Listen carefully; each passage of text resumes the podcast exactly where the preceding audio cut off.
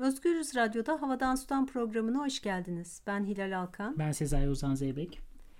Ee, geçtiğimiz programda iklim değişikliğiyle mücadele araçlarından biri olarak karbon piyasaları hakkında konuştuk. Karbon piyasalarını özetle şöyle anlatmak mümkün yeniden. Ee, ülkelerin ya da şirketlerin karbon kotaları var, karbon salma izinleri var. Bu izni aştıkları durumda başkalarından karbon salma izni satın alabiliyorlar. Ancak bu izinler seneler içerisinde azaltılacak. Amaç bu. Azaltılıyor da. Dolayısıyla şirketler aslında karbon emisyonlarını zaman içerisinde azaltacaklar, enerji verimliliğine geçecekler veya yeşil enerjiye geçecekler. Bu yolla da e, bir baskı mekanizması oluşturulmuş olacak. Bir faydası daha var. İşte geçemedikleri noktada bir başkası eğer onlardan daha verimli ya da daha az karbon emisyon saldıysa ve elinde fazla kredi kaldıysa, kota kaldıysa bunu aralarında takas edip daha doğrusu alıp satabiliyorlar. Evet, başlangıç mantığı böyle bir şey. Bunun faydası da işte mesela zengin ülkeler şu an çak diye bir anda karbon emisyonlarını azaltamazlar. Çünkü hakikaten kömüre petrole bağımlılar azaltmış olan ya da daha yeni yeni sanayileşmekte olan ülkelerin kotalarını satın almak suretiyle hem oraya yatırım yapmış oluyorlar, oradaki dönüşümü desteklemiş oluyorlar. Hem de kendi yani azaltamadıkları müddet içinde e, bir denge tutturmaya çalışıyor uluslararası anlaşmalar ticaret borsasıyla.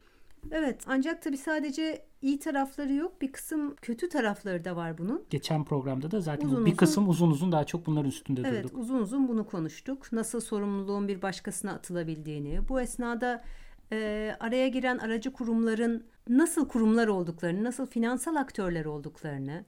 Ya daha önemlisi yani bu karbondioksiti de metalaştırdığın ve alınabilir satılabilir yaptığın andan itibaren işin yani e, hilesinin hurdasının da olabileceğini artı sorumluluğun senin dediğin gibi e, ya başkası yapsın oradaki ormanlara biz para veriyormuş gibi yapalım. Burada aynen tüketmeye karbon emisyonlarına devam edelim gibi bir noktaya gelebileceğini hatta öyle geldiğini konuştuk.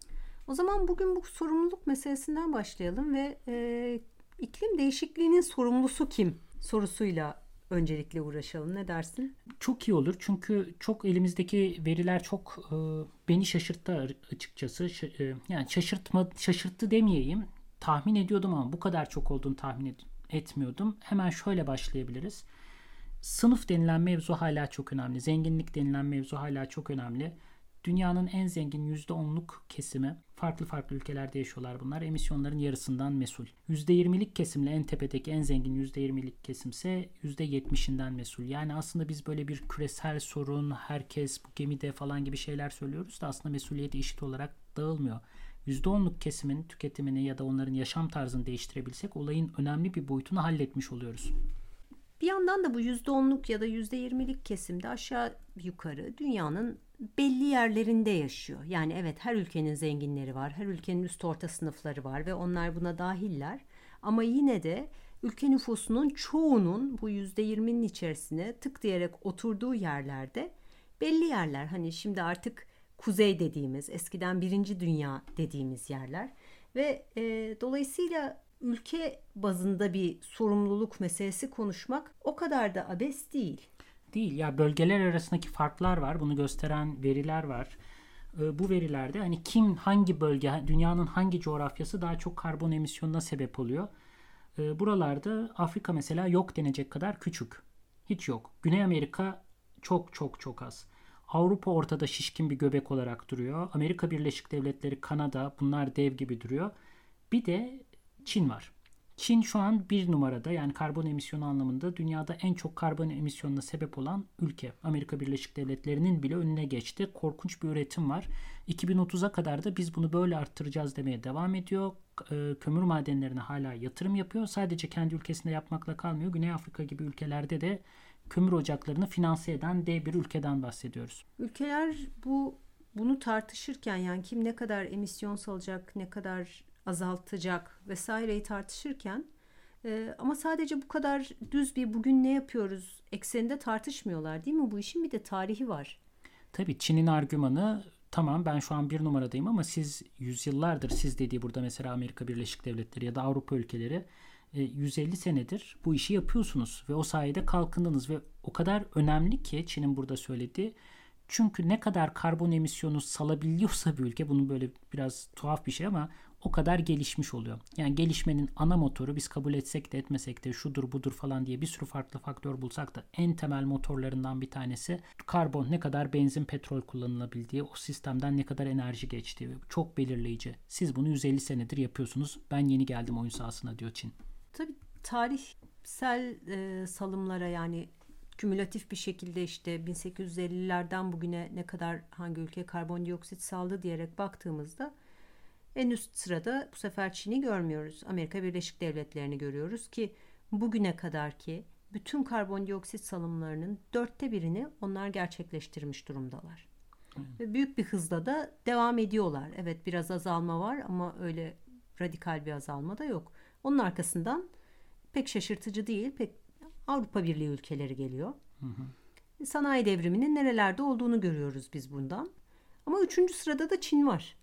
Evet. Yani Çin e, geç girmiş olsa bile çok hızlı bir şekilde kapatıyor arayı. Aslında dolayısıyla 2030'u beklemeyecekler muhtemelen Amerika'yı yakalamakta. Kesin yani şu anda da olan zaten yani dörtte birini şu an karbon emisyonlarının Çin salıyor. Ee, Amerika ikinci sırada o yüzde on beş yani aradaki fark gerçekten açılmış. Şu an büyük bir üretim sahası Çin.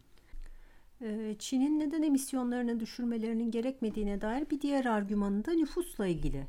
Değil mi? Evet yani dev bir nüfus var. Evet dolayısıyla toplamda baktığımızda evet Çin en fazla karbon salan ülke. Lakin kişi başına böldüğümüzde bunu hiç de o kadar olağanüstü sayılar çıkmıyor. En baştaki listenin en başındaki isimler gene bildik isimler. İşte Amerika Birleşik Devletleri, Avustralya, Rusya, Almanya, İngiltere. Çin bunların hepsinin arkasından geliyor ama yine de dünya ortalamasının üzerinde. Türkiye dünya ortalaması civarında dolaşıyor ama giderek arttırıyor payını. E, çünkü kömür termik santral, e, kömür santralleri yapıyor. Dolayısıyla biraz önce bahsettiğin o sayıya geri dönüyoruz. Yani yoksulların yaptığı bir şey değil atmosferi ısıtmak. Orta sınıfların, üst sınıfların, zenginlerin yaptığı bir şey ve bunun ülkelere göre de ciddi bir dağılımı var. Var. O yüzden de hani şu argümanı söylüyor bazıları. Hani nüfus çok fazla insan nüfusunun mutlaka azalması lazım. Bunları konuşmadan önce kesinlikle dağılımı konuşmamız lazım öncelikle. Evet, eşitsizlikle ilişkisini bir konuşmamız gerekiyor ki burada eşitsizlikle başka bir ilişkisi daha var aslında ama bunu tabii başka bir programda konuşalım. Yani iklim değişikliğinden etkilenme e, düzeyi de herkes için aynı olmayacak aynı değil zaten. Evet bu önemli bir konu hakikaten. Sonra dönelim bu konuyu ve tekrar konuşalım. Fakat e, yani şimdi bu programda devam etmek istediğimiz hat şu. Ülkeler ne yapıyor? Ülke bazında nasıl çabalar var? Dünya çapında e, Türkiye'de neler oluyor? Evet sorumluluğun nasıl dağıldığına dair biraz konuştuk. Peki bununla ilgili neler yapılacak? Ülkeler bunun için e, işte çeşitli anlaşmalara taraf oldular malum. En sonuncusu Paris Anlaşması ve Paris Anlaşması esnasında da kendi e, yapacaklarını özetleyen bir ulusal katkı beyanı niyet edilmiş ulusal yapıldı. katkı beyanı verdiler hepsi. Türkiye'ninki nasıldı? Ee, ya beyanı okudum. Ee, enteresan şunla başlıyor. Ya Türkiye hala büyümekte olan bir ülkedir. Ee, bizim zaten e, enerji açığımız var. O yüzden biz arttırmaya devam edeceğiz diyor. Hatta bayağı arttıracağız diyor. Öngörülen arttırma oldukça fazla fakat azaltmak için de çabalardan bahsediyor. Ee, enteresan bu çabalar. Yani bir kısmı mesela yeni evler yapacağız diyor. Şimdi bu bir azaltma çabası mı? Belki öyle de pazarlanabilir bu fikir. Ya da eski arabaların yerine yenilerini piyasaya süreceğiz diyor. Arabaların araba modellerini yenileyeceğiz diyor. Nükleer santral yapacağız diyor. E, hidroelektrik santrallere ağırlık vereceğiz diyor. Yani bunu başka türlü de gene yorumlamak mümkün. Peki nasıl mümkün. ne kadar düşürmekten bahsediyor Türkiye? Raporun hazırlandığı dönemde 450 milyon ton e, emisyon var. Biz bunu 2030'da e, 1 milyar 175 milyona çıkartacağız diyor emisyon olarak. Bu korkunç bir artış. Yani çıkartmayı mı taahhüt ediyor. Hayır hiçbir şey yapmazsak dokunmazsak buraya çıkacak diyor. Biz böyle büyüyeceğiz diyor. Ama bazı önlemlerde almayı kabul ediyoruz diyor. Bu önlemlerin sonunda 1 milyarın üstüne çıkmayacak. 929 milyon tonda kalacağız diyor. Yaptığımız aldığımız önlemlerle. Anladım. Yani bizim burada azaltımdan anlamamız gereken şey reel bir şey değil. Hani bugünden daha az olacak gibi bir şey değil. Hayır canım. Bugünkü gibi büyümeye devam edersek gelecekte olacak olan çılgın miktara ulaşmayacağız da onun azıcık daha altında bir şey yapacağız. Bu da bizim iklim değişikliğiyle mücadeleye katkımız olacak. Öyle mi? Evet ve Türkiye burada çok son derece yüksek bir sayı tutturmuş. Yani o kadar hızlı büyüyeceğiz diye bir varsayımla hareket etmiş ki Türkiye şu an o kadar hızlı büyüyemediğini görüyoruz. Yani diğer bütün hesaplar bu zaten böyle bir rakama çıkılamayacağını gösteriyor. O, yüzden de Türkiye böyle yüksek bir sayı tutturduğu için attığı için en baştan şimdi sanki sözünü tutmuş gibi oluyor. Yani bakın biz 929'un altına çektik. Ya zaten o kadar çıkmayacaktı. hiçbir şey, hiçbir şey yapmasan da sadece ekonominin hayal ettiğin kadar çılgınca büyümemesinden dolayı bir kısım azaltımlar varmış gibi gözüküyor. İşin ironik tarafı ama şimdi Türkiye sözünü tutmuş ülkelerden biri ve bu bir başarı hikayesi değil. Biz bunun farkındayız. Sadece en baştaki sayı yüksek tuttu diye. Diğer ülkelerin arasında sözünü tutabilen çok az. Yani zaten hedefler aşılıyor. Zaten bütün ülkelerde bir artış oluyor. Hemen hemen bütün ülkelerde. Ee, Türkiye bu kadar büyük bir artış beklediğine göre e, demek ki aslında yenilenebilir enerjiyle de sağlamayacak bu büyümeyi. Hayır. Değil mi? Yenilenebilir enerjinin payı artıyor bu arada. Fakat büyük oranda bu artış öngörülen 2030'a kadar olan artış e, kömürden, işte doğalgazdan ve petrolden geliyor gene. Yani onlar, onlarda bir artış olacak. Tabii yenilenebilir enerji denen şeylerin neler olduğu da ayrı bir e, soru işareti olarak duruyor kafamızda. Yani işte HES yapımı ne nükleer. kadar nükleer ya da biyomaz denen biyokütle yakımı bunları ne kadar sürdürülebilir araçlar olarak görmeliyiz ya da ne kadar çevre dostu olarak görmeliyiz. Bunlar da ciddi şekilde tartışmalı tabii. Evet yani şu an bir kriz var. Bu krize acilen önlem alınması gerekiyor. Bu herkesin söylediği bir şey ve devletlerin aldığı ilk önlem belirli sözler verip uydurma sözler. Bu sözlere ulaşıncaya kadar da petrol e, ve kömür gibi e, yani fosil yakıtları tüketmeye devam etmek hatta bunları arttırarak tüketmek. Çin böyle yapıyor, Türkiye böyle yapıyor. Belli ülkeler böyle yapılmasın diyor fakat bu ülkelerin ürettiği malzemeleri, ürünleri de kendi iç piyasalarında kullanıyorlar, destekler veriyorlar dolaylı yoldan da olsa. Dolayısıyla çok ciddi bir sıkıntı var. Kömür kullanımının arttığı ülkeler var hala. Neler yapılabilir diye konuşalım. Ee, karbon emisyonlarını konuşuyoruz, devletleri konuşuyoruz. Arka planda da e, ulus devlet sistemiyle, büyüme hedefleriyle e, iklim krizine nasıl bir çözüm bulunabilir, neler yapılıyor, neler yapılamıyor onu tartışıyoruz kendi aramızda. İlk bölümde e, kimin ne kadar tükettiğini, ne kadar katkısının olduğunu bu işte konuştuk. E, ve verilen sözlerden bahsettik. Verilen sözlerin küçülme değil hala büyümeden bahsettiğini ama aynı anda da iklim krizine bir çözüm bulmayı hedeflediğini konuştuk ve bunun arasındaki çelişkiden bahsetmeye çalıştık. Peki neler yapılıyor onun dışında ve neler yapılabilirdi? Ee, devletlerin kullandıkları araçlardan e, bir tanesinden geçen e, programda aslında bahsetmiştik. Hani bu cap and trade denen yani karbon emisyon sınırları koyma, izinler verme, o sınırın aşılmasını engel olmaya çalışma filan çabasından. Karbon bir de, piyasaları. Hı hı, neticede bu karbon piyasalarına dönüştü diyerek anlattık. Ee, bir de karbon vergisi var. Bu çok daha direkt bir yöntem. Karbon piyasalarındaki kadar karmaşık bir şeyden bahsetmiyoruz.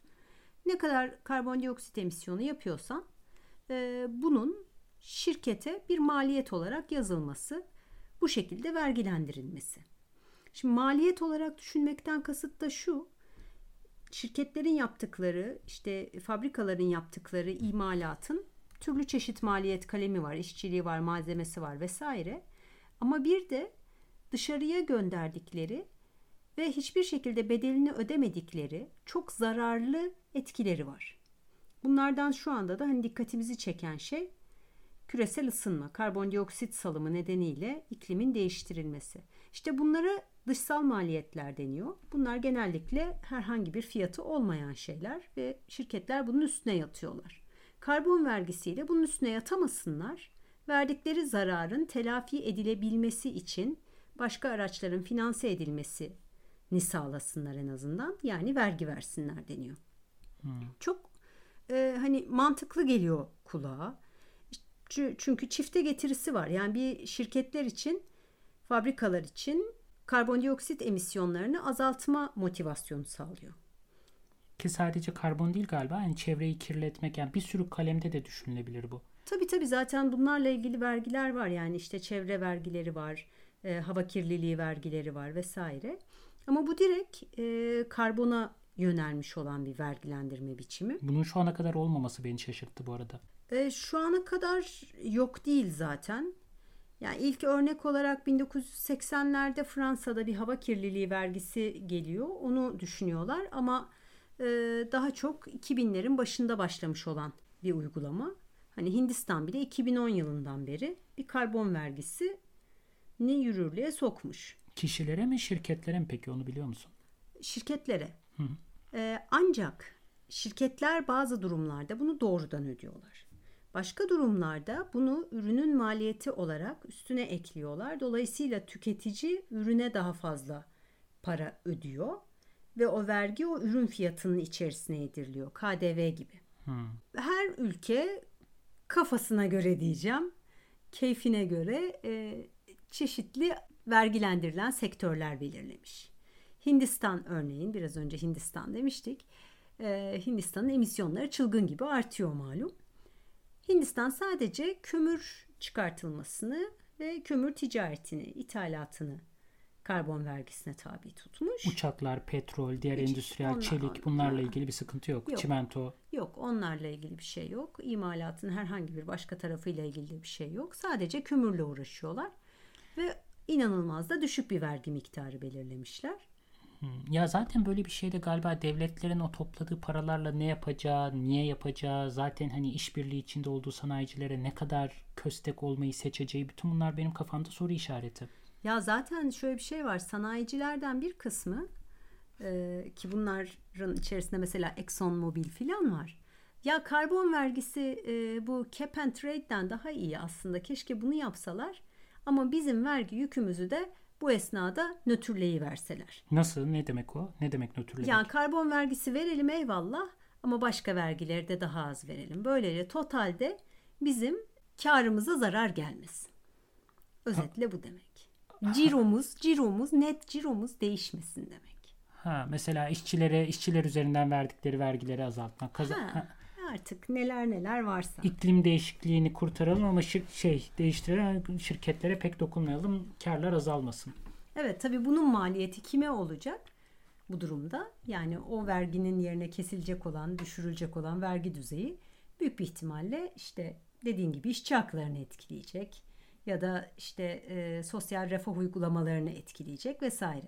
Halbuki bu vergiyi savunan e, ekonomistlerin filan söylediği ise ya bu vergi uygulansın bunun işte hani şirketler için caydırıcı olur bu harika. Artı topladığımız parayla da iklim değişikliğinden en çok etkilediği kesimleri koruyabiliriz diyorlar. toplanan parayla aslında e, Mesela ekonomi küçülecek biz e, iklim değişikliğiyle mücadele ederken işsizlik artacak. Dolayısıyla biz mesela işsizlik maaşlarını arttıracağız. Bir dakika bu hangi rüya aleminde oluyor? Çünkü devletlerin önce ekonominin Evet. küçüldüğünü kabul ediyor. Ardından da küçülen ekonomide alt, alt gruplara yardım etmeyi de tercih ediyor.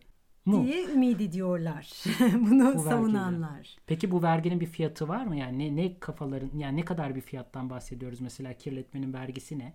E, ülkelere göre çok değişiyor. Dediğim gibi işte Çin'de çok düşük. E, ton iç... Çin'de mi Hindistan'da mı? Ay çok özür dilerim Hindistan'da. E, bir ton karbondioksit için 1 euro civarında bir şeyle başlamışlar 2010 yılında. Şimdi 4 euroya çıkmış bu.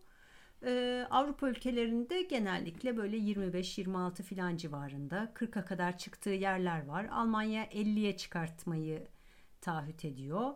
E, henüz çıkartmış değil. Ne, ne kadar zaman? 2050'de mi? 2030 diye hatırlıyorum. Bunlar dolayısıyla daha yüksek paralar kesiyorlar ama her sektörden değil. Sektör seçiyorlar.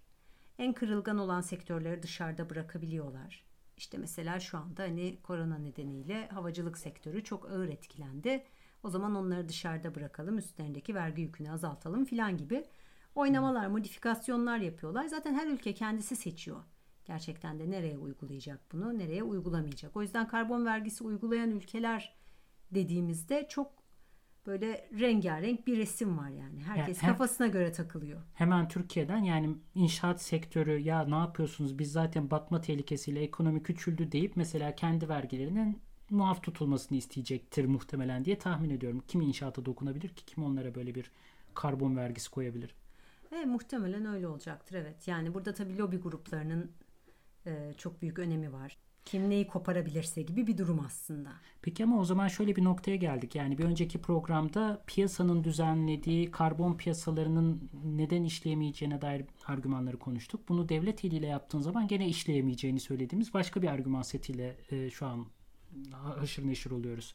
Yani devletler de bu işi becer beceremeyecektir demeyelim de becermek konusunda çok istekli olmayacaktır noktasına geliyoruz. Ee, evet ama ya bir yandan da tabii bazı bir kısım başarılar var. Yani İngiltere'ninki İngiltere'nin e, karbon emisyonları düşüyor. İsveç'in karbon emisyonları düşüyor. Üstelik bu karbon vergisini uygulamaya koymuş olan ülkelerde Hindistan hariç bir düşüş trendi var.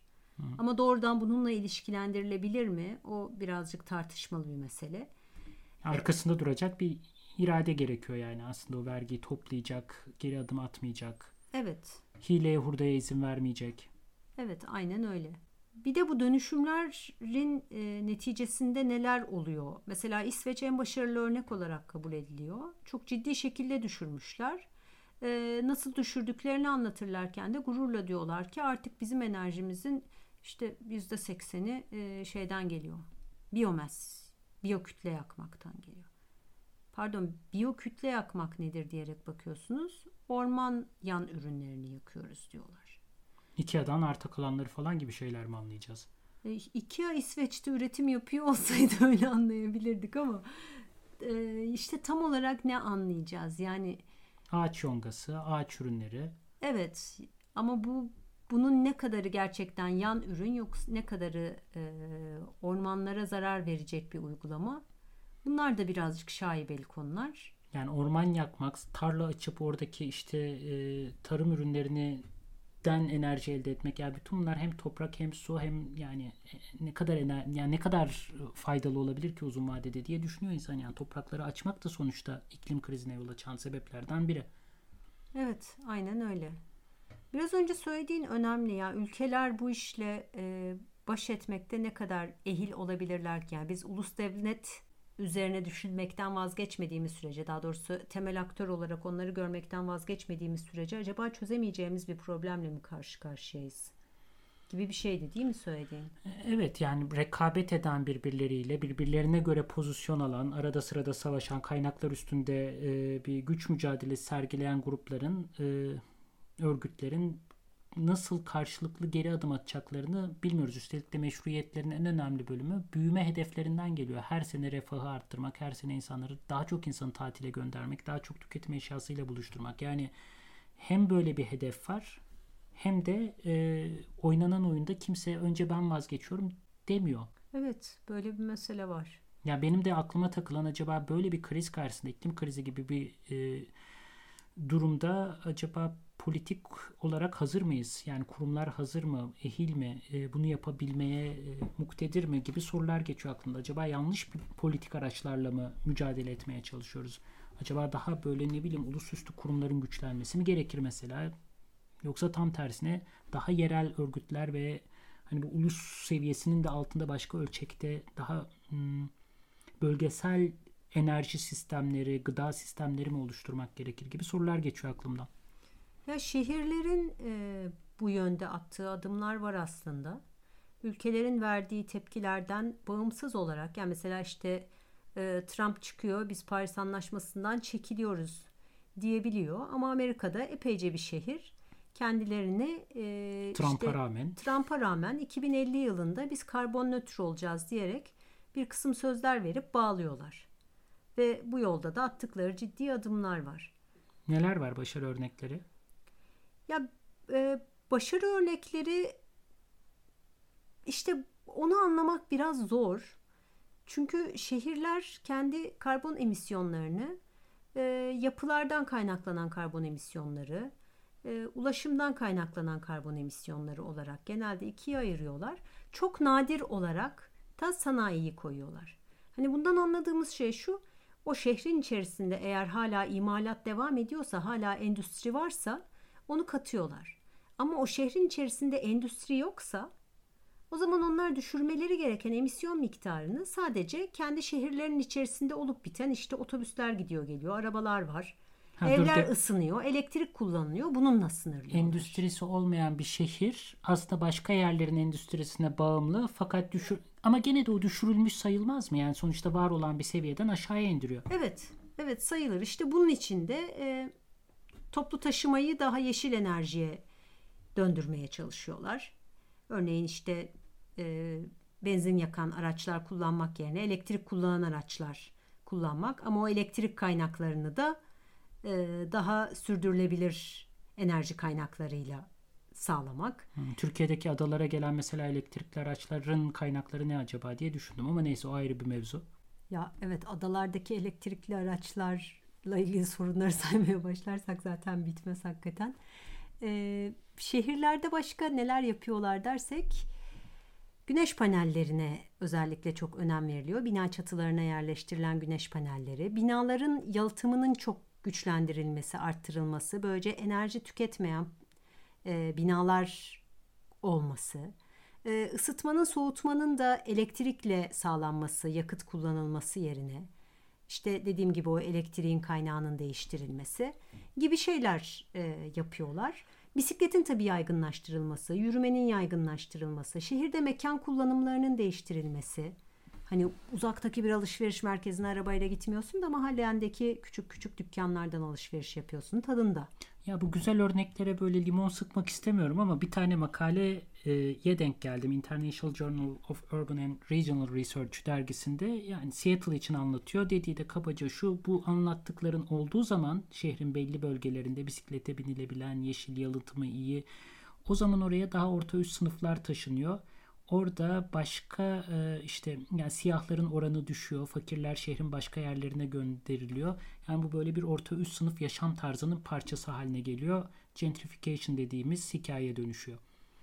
Ve tam da zaten aslında bu orta üst sınıflar bu işin sorumlusuyken bunun bir de ekmeğini yiyor olmaları gerçekten çok sevimsiz. Ya bir hayat tarzı işareti bir emaresi haline gelebiliyor ve evet yani Yani tüketimi hiç azaltmadan çevreci olmanın bin bir yolu. Ya tüketimi azaltmış oluyorlar. Sonuçta ulaşım değişmiş oluyor. Fakat gene de e, Yok yok kendi hayatımızdaki gündelik tüketimden bahsediyorum. Yani çünkü bu hesapların içerisinde gerçekten tüketimin bulunmuyor olması. hı, yani na- nasıl hareket ediyorsun falan var Ne ama alıyorsun, ne yiyorsun, ne neyi nereden buluyorsun? kaç biz- kilo etle besleniyorsun falan gibi Evet, hikayeler. Evet.